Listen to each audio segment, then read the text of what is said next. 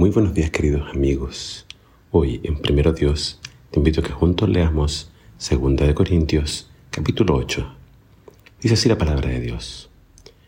Ahora quiero que sepan, amados hermanos, lo que Dios, en su bondad, ha hecho por medio de las iglesias de Macedonia.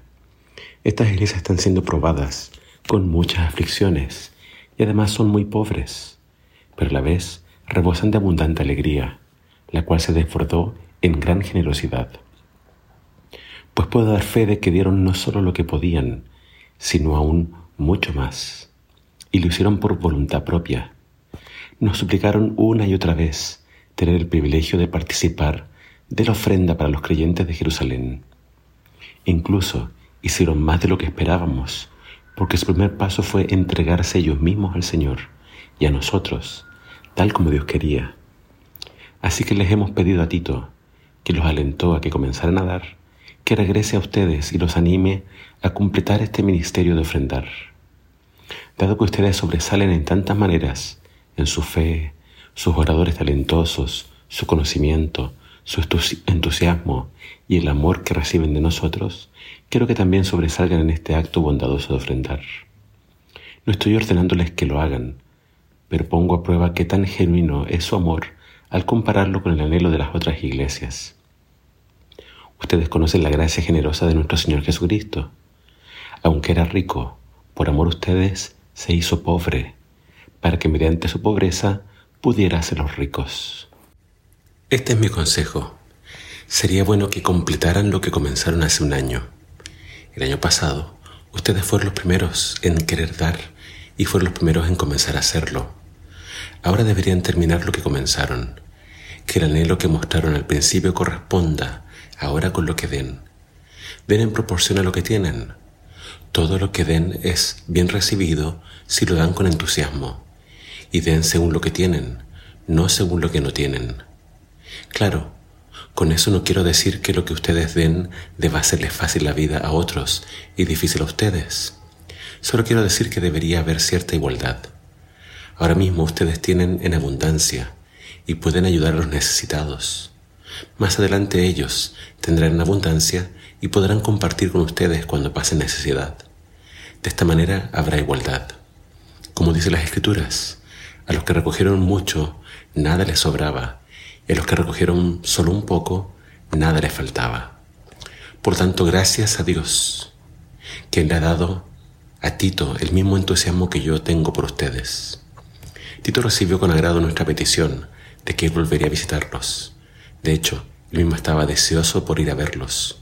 También les enviamos junto con Tito a otro hermano, a quien todas las iglesias elogian como predicador de la buena noticia. Las iglesias lo nombraron para que nos acompañara a llevar la ofrenda a Jerusalén, un servicio que glorifica al Señor y que demuestra nuestro anhelo de ayudar. Viajamos juntos para evitar cualquier crítica por la manera en que ministramos esta generosa ofrenda. Tenemos cuidado de ser honorables ante el Señor, pero también queremos que todos los demás vean que somos honorables. Además les enviamos junto con ellos a otro de nuestros hermanos, que muchas veces ha demostrado lo que es y en varias ocasiones ha manifestado su gran fervor. Ahora está aún más entusiasmado debido a la gran confianza que tienen en ustedes. Si alguien pregunta por Tito, díganle que él es mi colaborador, quien trabaja conmigo para ayudarlos y los hermanos que lo acompañan fueron enviados por las iglesias y le dan honor a Cristo. Así que demuéstrenles su amor y pruébenles a todas las iglesias que está justificada nuestra jactancia por ustedes. Acá vemos un aspecto práctico del ministerio de Pablo, del cual él invita entonces a la iglesia de Corinto a participar. Y esto es una ofrenda para los necesitados de Jerusalén. ¿Qué aprendemos de este pasaje? En primer lugar, dice acerca de los corintios que ellos se entregaron a sí mismos al Señor y también al liderazgo de Pablo. Y ahora solamente estaban entregando esta ayuda económica porque sus corazones ya le pertenecían al Señor. Cuando Pablo los motiva a dar, los motiva a dar con alegría, los motiva a dar con entusiasmo, también los motiva a dar según su capacidad, no podían dar lo que no tenían. Solo podían dar entonces de aquella abundancia que ellos tenían. Pero Fíjense que en toda esta exhortación, invitación a ofrendar y a dar para los necesitados, Pablo destaca dos principios. Número uno, la igualdad. Es decir, Pablo quería que la iglesia de Jerusalén recibiera esta ofrenda para que vieran el amor de sus hermanos gentiles en Corinto y en otras iglesias, como en Macedonia. Eh, y de Macedonia Pablo dice, siendo muy pobres, dieron en abundancia.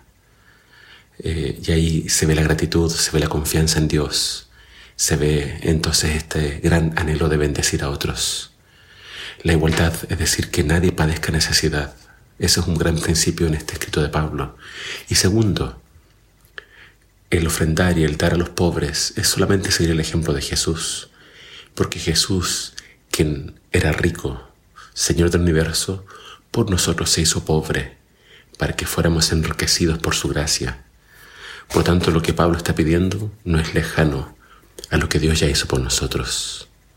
Que Dios ponga en nosotros el ser generosos y siempre pensar en las necesidades de los demás. Que el Señor te bendiga.